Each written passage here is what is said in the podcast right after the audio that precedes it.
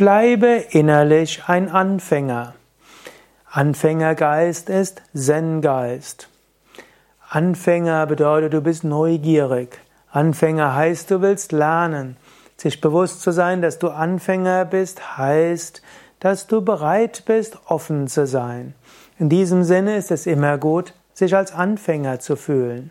So wie du denkst, du bist fortgeschritten, kannst du steif werden. So wie du denkst, du weißt alles, schließt sich dein Geist.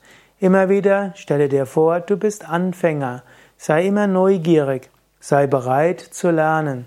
Jeder Tag ist ein neuer Tag. Jeder Tag will dir Neues lehren. Jede Meditation ist eine neue Erfahrung.